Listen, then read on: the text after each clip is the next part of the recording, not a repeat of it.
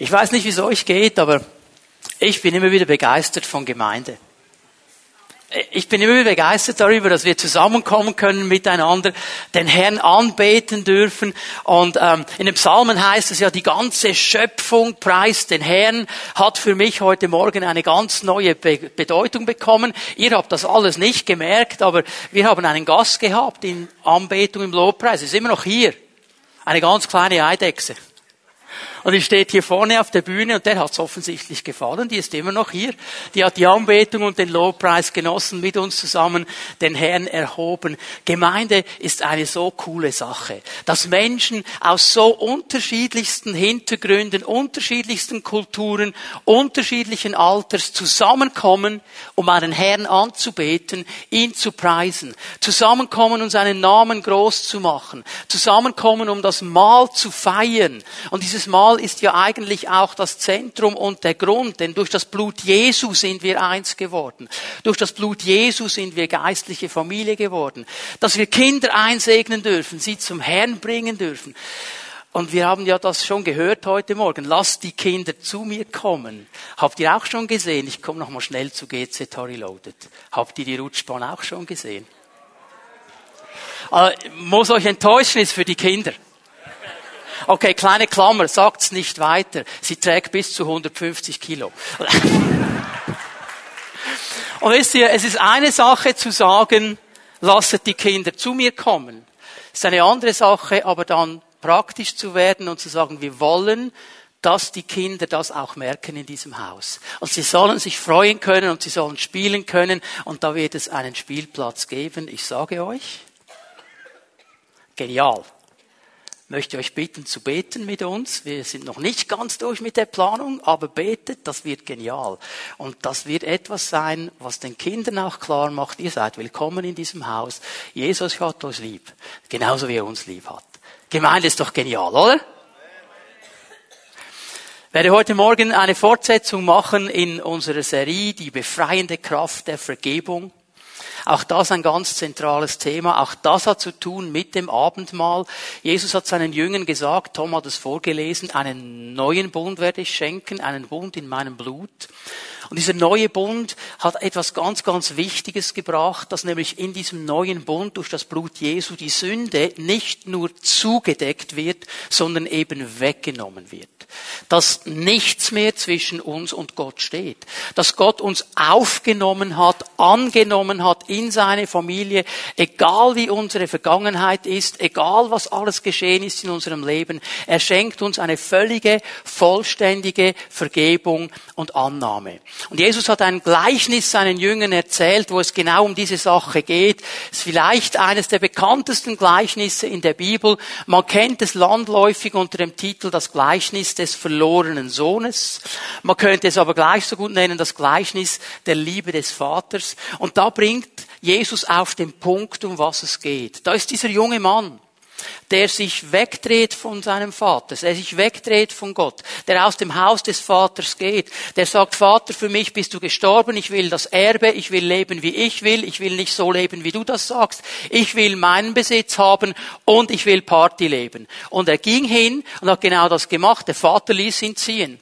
Und er landet am tiefsten Punkt seines Lebens, er landet bei den Schweinen und da an diesem tiefsten Punkt erinnert er sich an den Segen seines Vaters Hauses. Und er sagt, hey, bei mir zu Hause, beim Vater zu Hause, da haben es die Sklaven, die Tagelöhner haben es besser als ich. Und er entscheidet sich, ich drehe um, ich gehe zurück, ich gehe zurück zu meinem Vater, ich bitte ihn um Entschuldigung und ich biete mich ihm an als Diener, ich biete mich ihm an als Sklave, ich bin nicht mehr wert, Sohn zu sein. Das habe ich verspielt mit meinem Leben. Und so macht er sich auf den Weg und dann ist das so eindrücklich, wie die Bibel uns sagt, dass der Vater gewartet hat.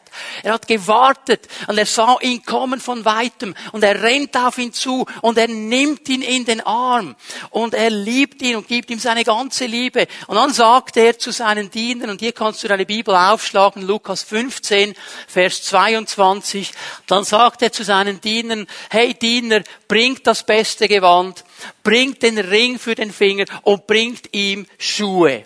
Und für uns tönt das jetzt irgendwie vielleicht so, ja, das ist noch eine schöne Sache, nicht, dass der ein Gewand bekommt und so weiter. Aber für die Leute der damaligen Zeit, die dieses ganze Umfeld, diese ganze Kultur kannten, hat es eine ganz andere Bedeutung, eine viel größere Bedeutung.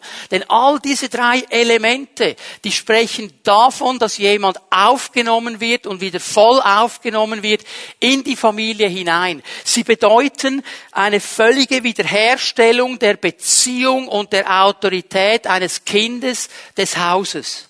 Das Gewand, das bedeutet unsere Stellung. Es ist die Bedeutung. Mit diesem Gewand hat der Vater gesagt, du bist mein Sohn. Du bist nicht ein Sklave. Egal was geschehen ist. Ich nehme dich wieder vollständig auf. Du bist vollständig mein Sohn, ohne Wenn und Aber. Der Ring ist ein Bild auf die Autorität der Familie, auf die Repräsentanz. Es war der Siegelring. Mit diesem Ring hatte der Sohn wieder vollen Zugang zum ganzen Vermögen der Familie. Er stellt ihn vollständig wieder her. Und dann bekommt er noch ein Element. Er bekommt neue Schuhe. Er bekommt Schuhe an seine Füße. Und über diese Schuhe werden wir heute Morgen sprechen, ein bisschen genauer hineinschauen in das Wort Gottes, was das zu bedeuten hat.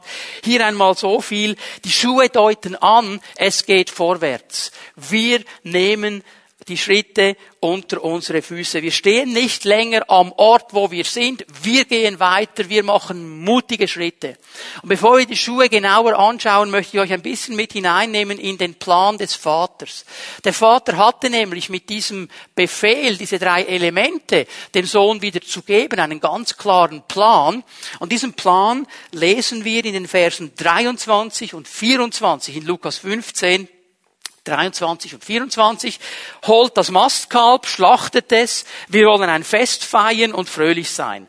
Denn mein Sohn war tot, nun lebt er wieder, er war verloren, nun ist er wiedergefunden und sie begannen zu feiern. Der Plan des Vaters ist ein ganz einfacher, er will eine Party feiern. Er will ein Fest feiern.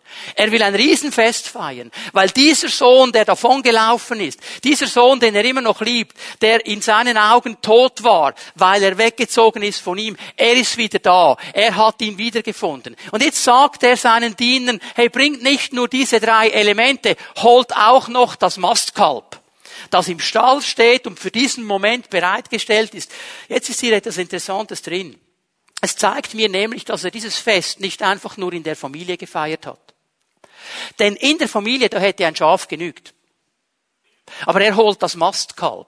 Und das Mastkalb hat eine ganz bestimmte Bedeutung. Wenn nämlich ein absolut wichtiges Fest gefeiert wurde in einer Familie, ein Fest, wo die ganze Dorfgemeinschaft dabei sein sollte, da wurde das Mastkalb geholt und es wurde geschlachtet und das ganze Dorf hat mitgefeiert und sich mitgefreut.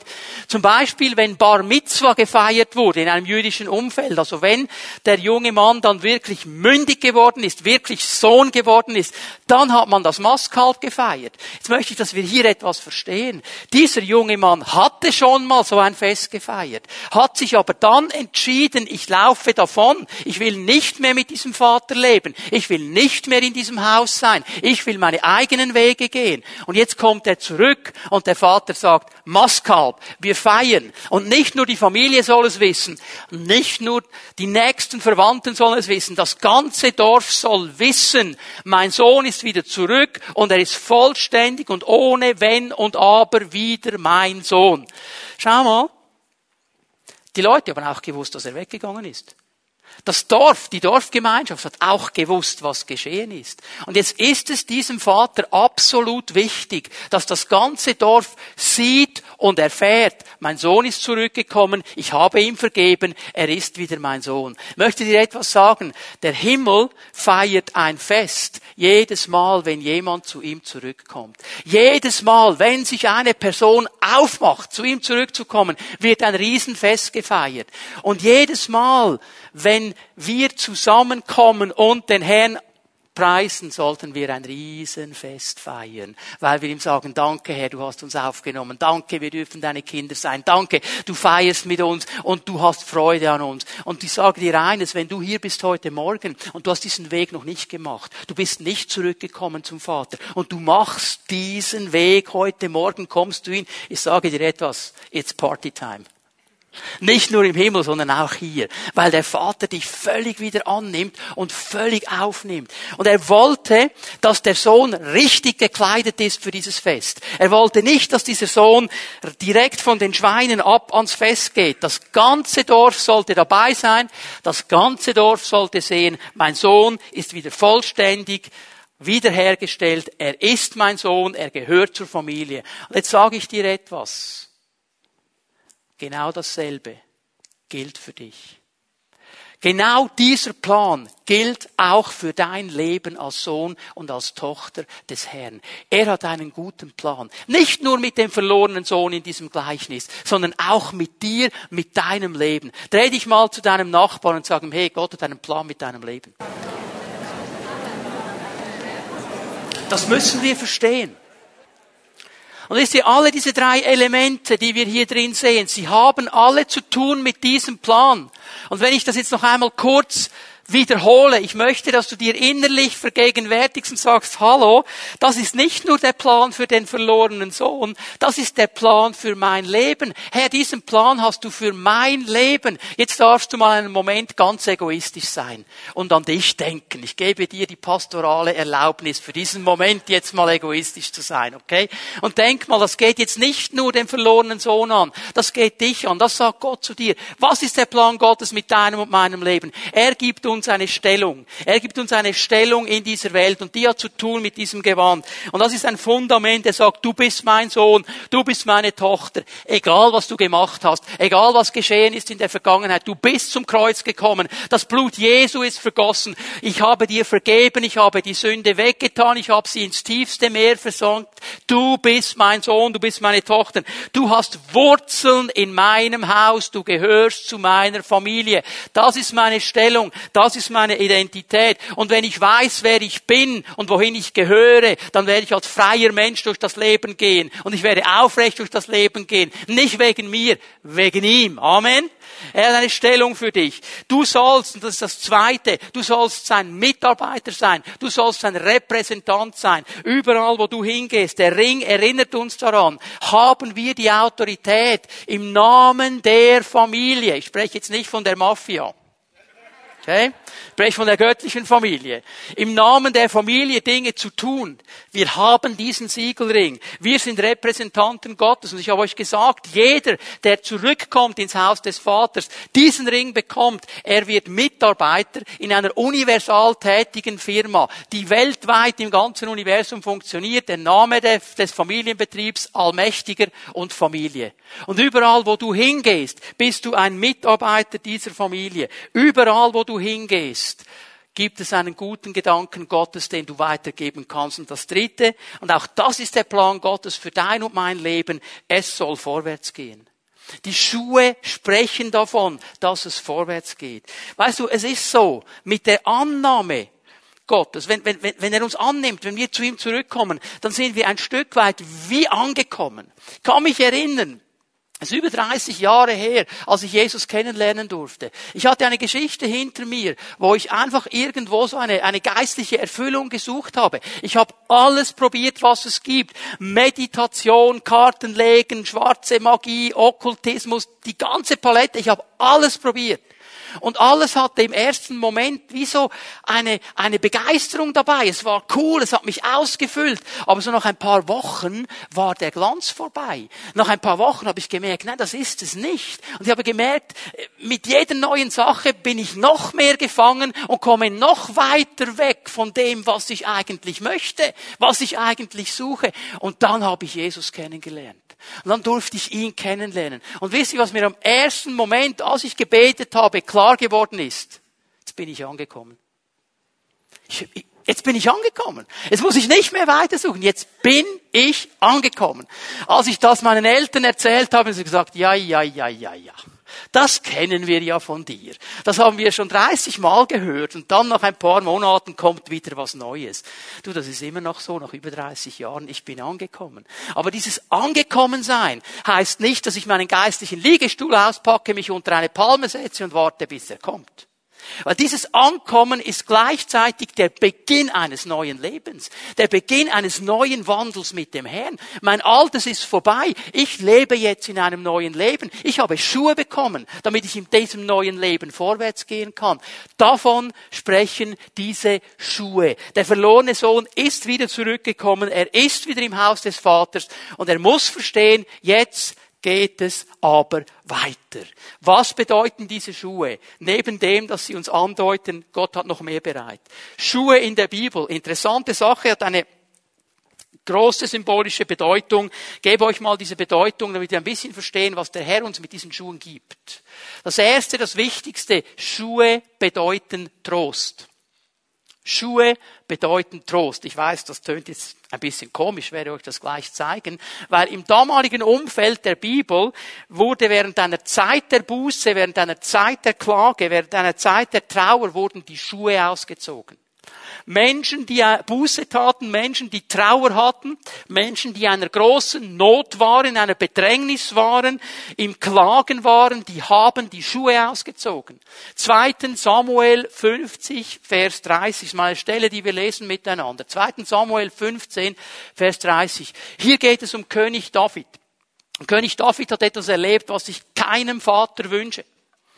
Ist nämlich hier die Situation, als sein eigener Sohn Absalom gegen ihn aufgestanden ist, ihn mit dem Leben bedroht hat, ihm seine Königsherrschaft streitig gemacht hat. Und das was mir aufgegangen ist, als ich über diese Stelle nachgedacht habe. Ich habe eine Seite von Autorität gesehen, die ich vorher gar noch nie so gesehen habe. David hatte völlige Autorität. David war der König Israels. David wusste um seine Autorität. David war ein Kriegsmann. David wusste, wie man kämpft. David wusste, wie man Land einnimmt. Und jetzt rennt er davon. Er stellt sich diesem Konflikt nicht. Manchmal bedeutet Autorität auch, sich einem Konflikt nicht zu stellen. Und zu ruhen in dem, was Gott gegeben hat und zu sagen, Herr, es ist deine Sache. Herr, ich kämpfe nicht dafür. Es ist deine Sache. Du hast mich auf diesen Thron gebracht. Wenn du mich länger drauf haben willst, musst du jetzt kommen. Ich mache nichts. Und er ging weg von seinem Thron. Er ging weg von seinem Palast. Und jetzt lesen wir es mal an. Unterdessen stieg David den Ölberg hinauf. Als er hinaufstieg, weinte er, hatte sein Haupt verhüllt und er ging barfuß hat seine Schuhe ausgezogen. Aber jetzt ist eine Zeit der Not. Jetzt ist eine Zeit des Klagens. Jetzt ist kein Trost da. Jetzt weine ich. Jetzt geschieht etwas, was nicht in Ordnung ist, was mir nicht gut gefällt. Aber das ist die Zeit, wo ich drin bin. Ich ziehe die Schuhe aus. Micha 1, Vers 8.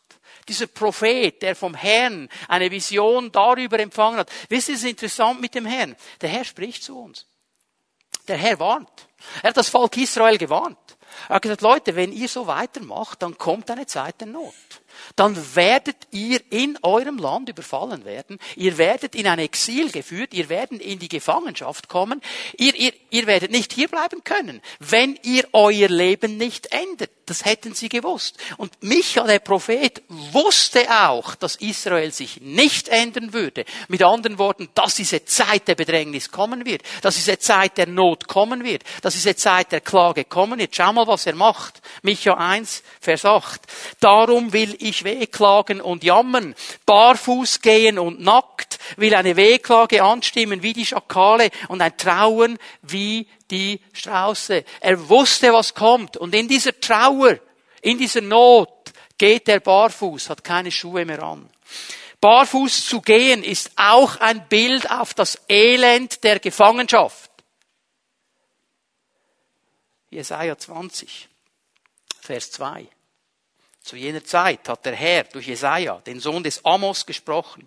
Geh und löse das Trauergewand von deinen Hüften, zieh deine Sandalen von deinen Füßen, geh barfuß. Und so machte er es nackt, ging er und barfuß. Und er sollte mit diesem, mit dieser symbolischen Zeichenhandlung klar machen, Leute, es wird eine Zeit des Exils kommen, eine Zeit der Gefangenschaft. Und dann wird keine Freude mehr da sein, dann werdet ihr nicht im Land sein. Es ist eine Zeit der Not, es ist eine Zeit der Trauer.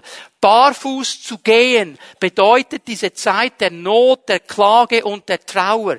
Wenn du dann aber Schuhe bekommst, ist der Trost da. Weil zur damaligen Zeit, erinnert ihr euch, was der Skla also was der, was der Sohn gesagt hat? Ich gehe zu meinem Vater zurück, ich tue Buße und ich biete mich als was an? Als Sklave. Er sagt eigentlich, ich bin nicht mehr wert, dein Sohn zu sein, ich biete mich dir als Sklave an. Zur damaligen Zeit gingen Sklaven barfuß. Die hatten keine Schuhe. Und auch hier dieses Bild, der Vater sagt, no way, du bist nicht ein Sklave, du bist mein Sohn, dich habe ich angenommen, dich habe ich aufgenommen, du bist mein Sohn. Und mit diesen Schuhen macht Gott Folgendes klar. Ich habe dir vollständig vergeben. Nicht nur dem verlorenen Sohn, auch dir. Wenn du zu ihm gekommen bist, er hat dir vollständig vergeben. Du bist nicht ein Sklave. Du bist Sohn und Tochter. Du bist angenommen in meinem Haus. Er sagt dir noch etwas. Die Zeit der Trauer, der Klage, der Vorwürfe ist vorbei. Du hast wieder Schuhe. Du musst nicht mehr barfuß gehen. Schau mal, so viele Christen, die sind gefangen in ihrer Vergangenheit. Sie sind gefangen in der Trauer, in der Klage, in den Vorwürfen. Oh, hätte ich damals nur anders und wäre es nur anders gelaufen und alles ist so ungerecht. Und sie werden nie frei als Christen, weil sie dauernd da gebunden sind. Und Gott gibt dir Schuhe und sagt, hey, die Zeit der Trauer, der Not ist vorbei. Ich habe dir Schuhe gegeben. Ich habe dir ein neues Fundament gegeben. Hör auf, in der Vergangenheit zu stehen und nimm das neue Leben. Natürlich gäbe es genug Grund. Natürlich gibt es immer Dinge in unserem unserem Leben, die nicht in Ordnung sind, die noch besser werden könnten. Aber trotzdem haben wir die Schuhe. Es ist die Frage, was ich mir anschaue. Es ist die Frage, mit was ich vorwärts gehe. Es ist die Frage, über was ich meditiere und nachdenke den ganzen Tag. Wenn ich verstanden habe, dass ich Sohn bin, dass mir vergeben ist, dass ich diese Schuhe wieder habe, dann kann ich vorwärts gehen in einer inneren Freiheit. Die Zeit des Elends und der Gefangenschaft ist vorbei. Das ist das, was diese Schuhe sagen. Du bist nicht mehr Gefangener. Haben wir verstanden? Und ich spreche jetzt bewusst auch zu Christen, die vielleicht schon lange hier in der Gemeinde sind. Sonntag für Sonntag im Gottesdienst. Hast du verstanden, dass wir gefangen sind und uns nicht selber befreien können? Du versuchst seit Jahren selber rauszukommen aus deiner Gefangenschaft. Du wirst es nicht schaffen. Der Herr möchte dir helfen. Der Herr möchte dich befreien. Er ist der Befreier. Er ist der, der die Schuhe gibt. Er ist der, der aus der Gefangenschaft herausführt. Hör doch auf, aus eigener Kraft zu versuchen, die Dinge zu ändern. Komm zu ihm. Du bist Sohn, du bist Tochter, du darfst kommen. Die Zeit des Elends ist vorbei. Die Schuhe sagen dir heute Morgen, die Trauer, die Zeit der Trauer ist vorbei. Es soll eine Zeit der Freude werden. Du bist ein geliebtes Kind. Du bist kein Tagelöhner, du bist kein Sklave. Und darum sollst du dich freuen und fröhlich sein und feiern. Darum verstehe ich manchmal nicht, dass wir uns nicht mehr freuen können im Lobpreis. Vielleicht ist es gut, wenn wir jedes Mal, bevor wir anfangen, den Herrn anzubeten, unsere Schuhe anschauen. Und uns daran erinnern, dass wir diese Schuhe haben, dass wir einen neuen Boden haben, dass wir ihn anbeten dürfen in völliger Freiheit und in einer völligen inneren Begeisterung über das, was er getan hat. Hör mal, ich wäre noch bei den Schweinen oder noch tiefer gefallen, wenn der Herr nicht gekommen wäre. Ich bin ihm so dankbar, dass ich das nicht mehr bin. Ich bin so dankbar, dass ich zu seiner Familie gehöre, dass ich diese neuen Schuhe haben kann. Diese Schuhe bedeuten dann noch etwas. Sie bedeuten Sicherheit. Sicherheit.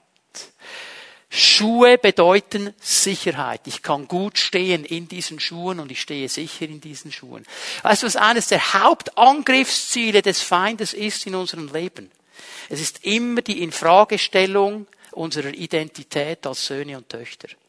Das will er in Frage stellen. Hat er schon bei Jesus so gemacht. Ich meine, wenn er es bei Jesus macht, dann will er es auch bei uns so machen. Äh, Lukas 4 liest, liest die ganze Geschichte, als Jesus versucht wurde. Wenn du Gottes Sohn bist. Stellt das in Frage. Bist du sicher? Jesus, bist du echt sicher? Ich möchte ein bisschen Zweifel sehen. Aber wenn du stehst da drin, da kann er dir das hundertmal sagen. Sagst du, jawohl, ich bin sicher. Ja, ich bin sicher. Ja, ich stehe sicher. Wisst ihr, darum hat Jesus seinen Jüngern etwas gesagt. Weil wir das Gewand haben, weil wir den Ring haben, weil wir die Schuhe haben, weil wir in dieser Familie drin sind, müssen wir uns nicht fürchten vor keinem Angriff. Ob es eine Infragestellung ist oder sonst ein Angriff. Darum hat Jesus seinen Jüngern etwas gesagt. Lukas 10, Vers 19. Es ist wahr. Ich habe euch Vollmacht gegeben, auf Schlangen und Skorpione zu treten.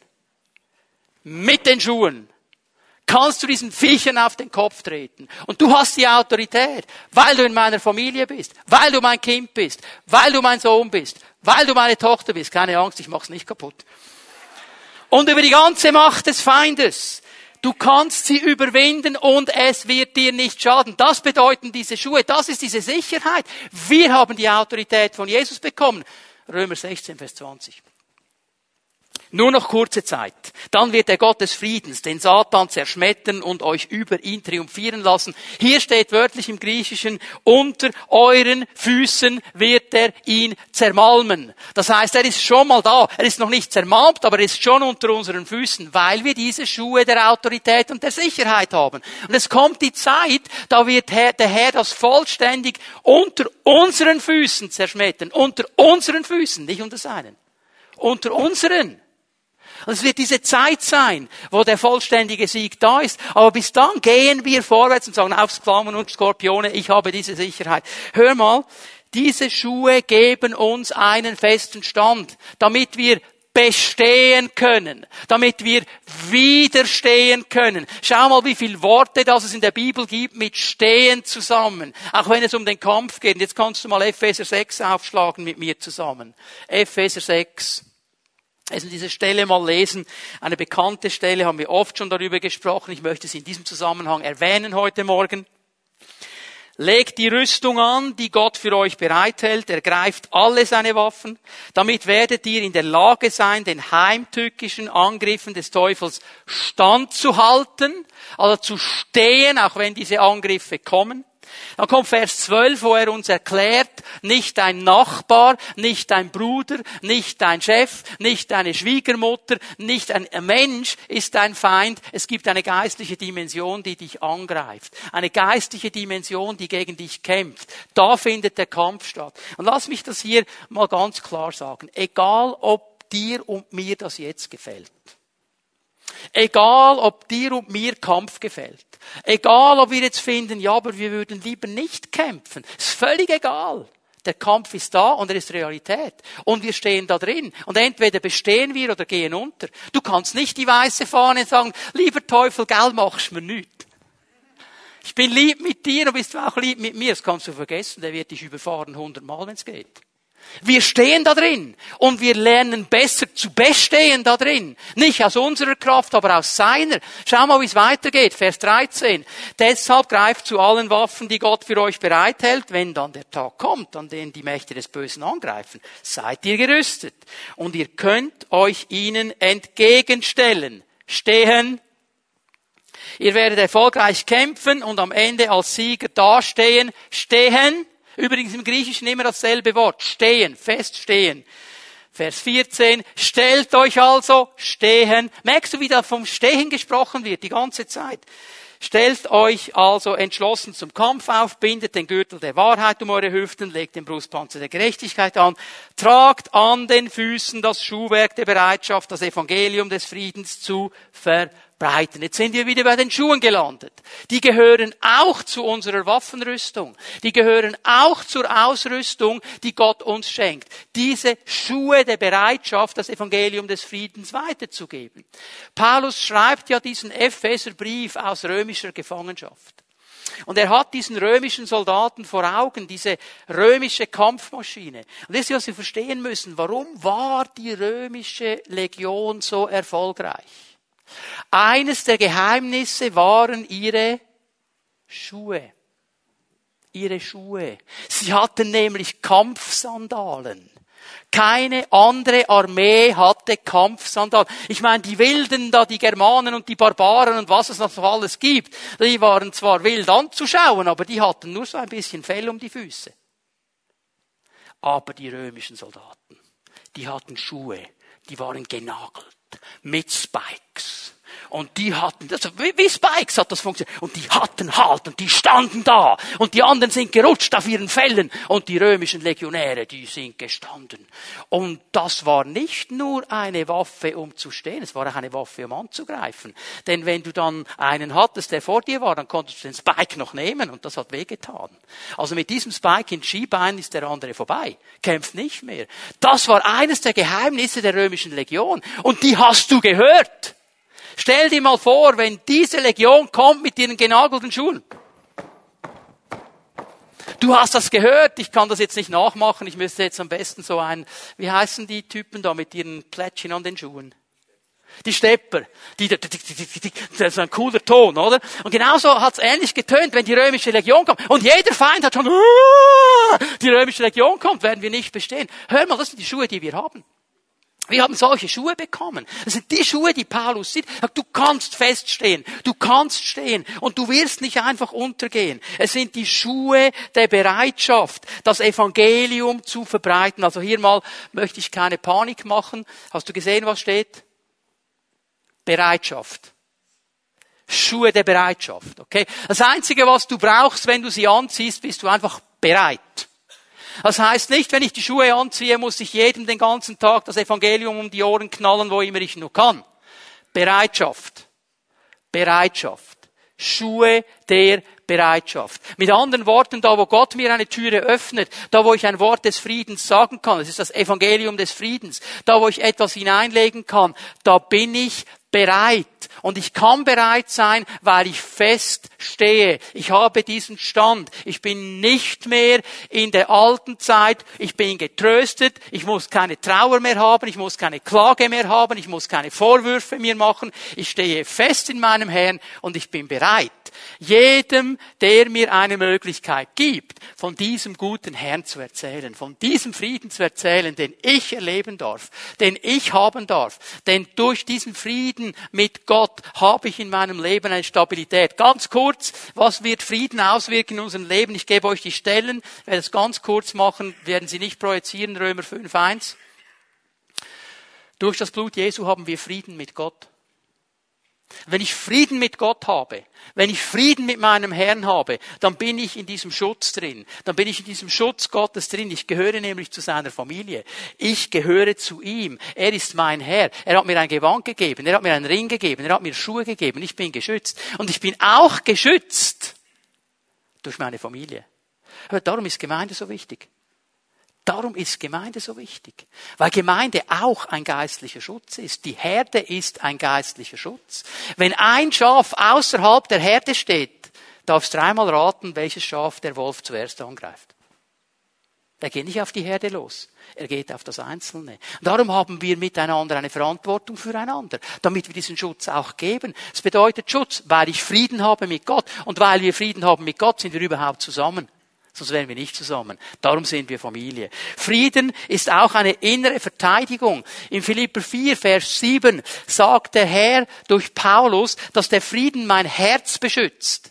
Wenn Gedanken auf mich losstürmen, Tom hat's gesagt, wir werden so von Informationen bedrängt und überall, wo du hingehst, kommt noch eine Horrormeldung und noch eine Horrormeldung.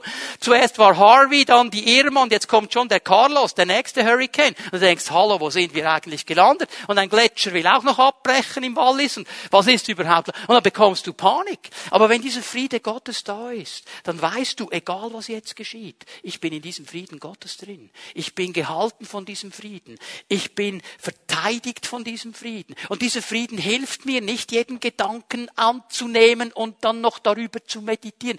Hör mal, du musst dir nicht jeden Quark anhören. Es gibt keine Verpflichtung. Ja, aber ich bin doch ein lieber Christ. Ich muss doch allen ein Ohr leihen. Aber nicht, wenn er Quark rauslässt. Nicht, wenn er dich runterzieht. Nicht, wenn es dich fertig macht. Musst du nicht. Der Friede hier drin wird helfen. Er wird helfen zu stehen. Und Frieden, noch etwas, Kolosser 1, Vers 20, Frieden hat diese Versöhnung gebracht. Und immer wenn ich versöhnt mit Gott bin, und versöhnt mit meinen Menschen rund um mich herum, dann kann ich frei leben. Dann kann ich authentisch leben. Da muss ich niemandem etwas vorspielen.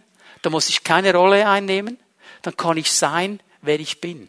Dann kann ich das Original sein, zu dem ich Gott geschaffen hat, weil ich versöhnt bin. Weil ich sage, was an mir liegt, ich habe Frieden mit allen. Ich versuche alle Dinge in Ordnung zu bringen, weil ich diesen Frieden mit Gott habe, weil ich versöhnt bin. Und dann kann ich stabil leben in dieser Welt drin. Und das ist das, was wir immer und immer wieder brauchen. So, diese Schuhe bedeuten aber noch etwas. Mein letzter Punkt, den ich noch erwähnen möchte. Diese Schuhe stehen auch für Eroberung. Sie stehen auch für Eroberung. Weil diese Schuhe uns ermutigen, vorwärts zu gehen, Schritte zu tun in das Land der Verheißung hinein.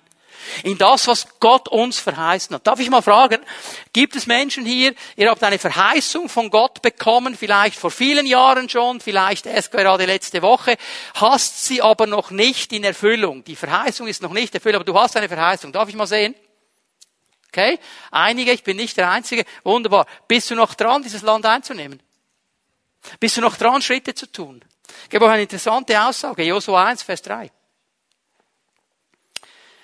Jeden Ort, auf den ihr euren Fuß setzt, habe ich euch gegeben, wie ich es Mose zugesagt habe. Mose, das ganze Volk Israel hat eine klare Verheißung über das Land, das sie bekommen sollen. Klare Grenzen, klar gezogen. Die Bibel ist hier völlig klar. Und jetzt steht Josua mit diesem Millionenvolk auf der anderen Seite des Jordan. Nicht mal im Land drin. Er sagt, Josua, über den Jordan, und dann überall, wo ihr eure Fußsohlen hingebt, das werde ich euch geben. Ich werde es euch geben. Ich werde mit euch kämpfen. Ich werde für euch kämpfen. Ihr gebt vorwärts. Ich werde dabei sein. Und wisst ihr, was jetzt das Problem war mit diesem verheißenen Land? Da waren schon Leute drin. Da waren Stämme drin. Und diese Stämme, wir haben nicht gesagt, ah, okay, Josua, ähm, hm, verstehen wir. Verstehen wir jetzt ganz gut, echt, kann das echt nachvollziehen, dass ihr jetzt dieses Land haben wollt.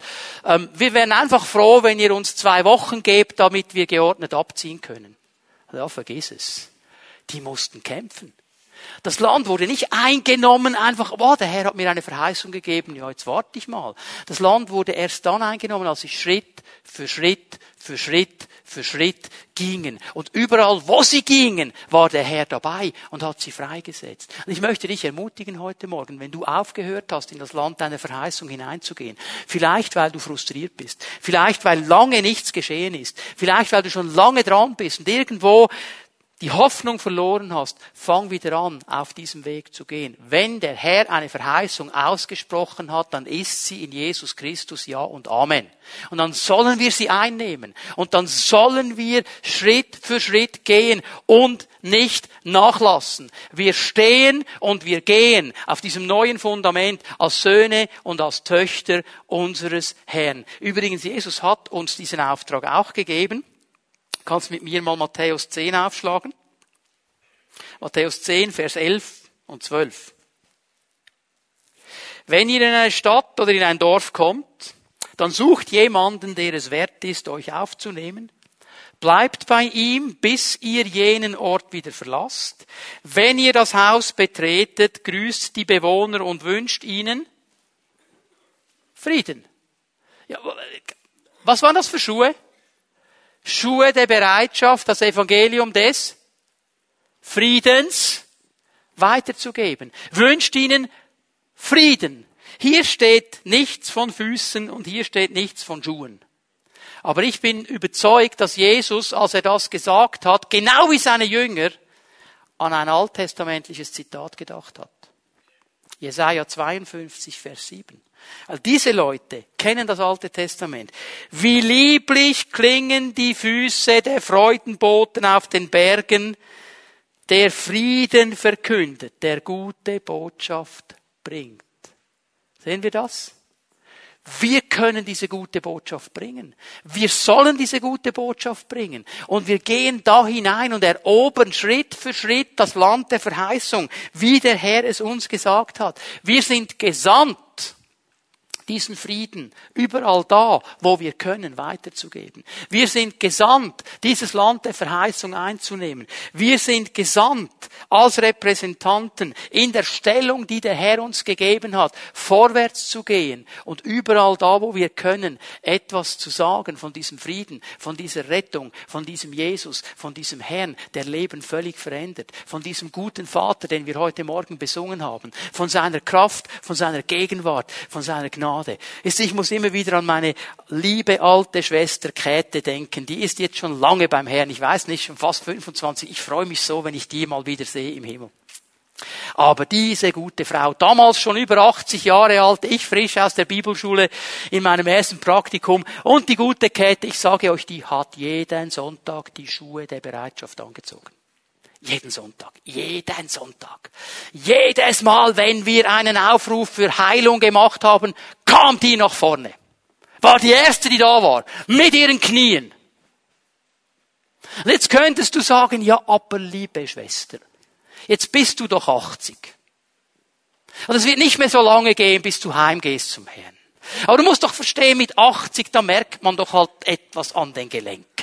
Dann ist man doch nicht mehr 25. Käthe, verstehst du das? Weißt du, was Käthe dir gesagt hätte? Pappelapapp! Mein Jesus heilt. Er hat mir das verheißen und ich halte daran fest, auch wenn ich 90 werde ist sie dann nicht, ich freue mich, sie zu sehen, da werden wir miteinander seilig umpen im Himmel, da kann sie dann wieder mit ihren Knien. Verstehen wir? Es diese Schuhe anzuziehen und in dieses Land hineinzugehen, ich bin schon so viele Male nach vorne gekommen, heute ist der Tag des Heils. Steh auf und komm. Sag, Herr, das ist die Verheißung, du hast sie mir gegeben. Ich habe diese Schuhe bekommen und ich werde einen Schritt machen. Und ich glaube, Herr, dass heute der Punkt kommt. Und wenn du in die Hauszelle gehst unter der Woche, zieh dir diese Schuhe an. Ich würde mir wünschen, wir hätten mehr Schuhe, die man binden muss, wo man nicht einfach reinschlüpfen kann.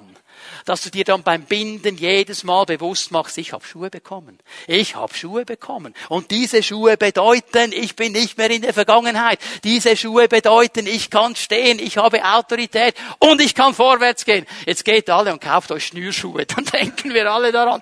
Das sind diese Tipps, die uns dann manchmal helfen. Wir haben Schuhe bekommen. Amen. Wir sind aufgenommen in diese Familie. Darf ich euch einladen, dass wir aufstehen? Die lieben Lobpreise, bitte kommt nach vorne. Wollen den Herrn anbeten miteinander noch einmal. Was hat der Herr zu dir gesprochen heute Morgen? Was hat er dir gesagt? Bist du immer noch in dieser Vergangenheit drin? Trauerst du noch Dingen nach, die schon lange vergangen sind? Fühlst du dich noch immer gebunden von Dingen, die schon lange vergangen sind? Der Herr sagt, ich habe dir Schuhe des Trostes gegeben. Schuhe, die vorwärts gehen. Schuhe, die in ein neues Leben hineingehen. Mach einen Schritt heute Morgen mit deinen Schuhen hin zum Herrn und sag ihm, Herr, ich komme zu dir. Hast du aufgehört, vorwärts zu gehen ins Land der Verheißung? Weil es immer so viele Argumente gibt, wieso alle anderen es bekommen, aber du nicht.